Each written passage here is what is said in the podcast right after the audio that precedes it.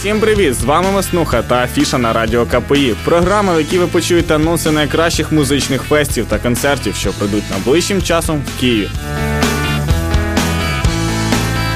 Ну що ж, почнемо з халяви. Септемберфест це безкоштовний вхід, море пива, закусок та головне багато якісної рок-музики чекають на вас з 13 по 15 вересня на ВДНГ. Щодо гостей фесту, то це Ляпіс Трубіской, Скрябін, Оторвальд, Without Limits, Лезо Терези та купа інших артистів.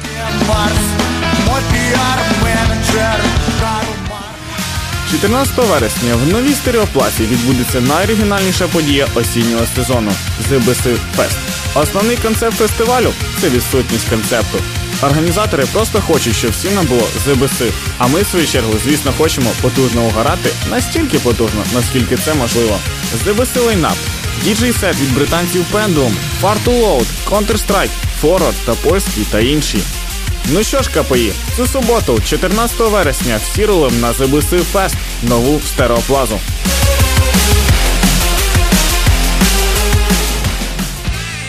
Величезний сольний концерт головного інтернет-затійника СНД Валентина Стрикова та його рок-банди. На тебе чекають старі, нові, кращі, щойно придумані ще якісь пісні, жарти прибауточки, запаморочливі трюки еквілібристів, дресировані зайці та розпилені жінки.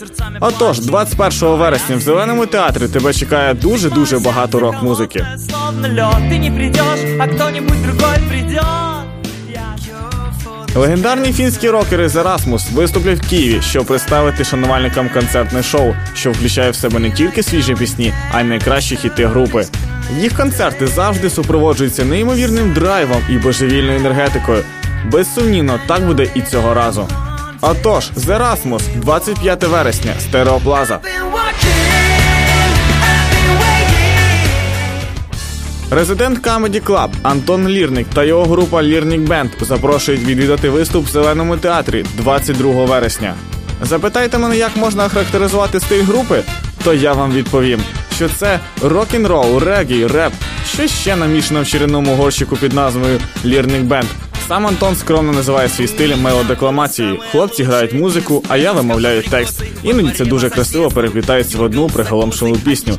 Тут Антон звичайно лукавить, тому що дуже багато його пісень неймовірно мелодійні. Вони ніби самі собі просяться, щоб ви, миючись душі, меркотіли їх собі під ніс. С балкона У меня на стене был плакат Сталлоне Ну от і всі головні музичні події найближчим часом.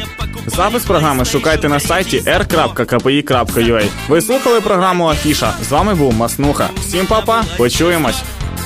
У меня было детство.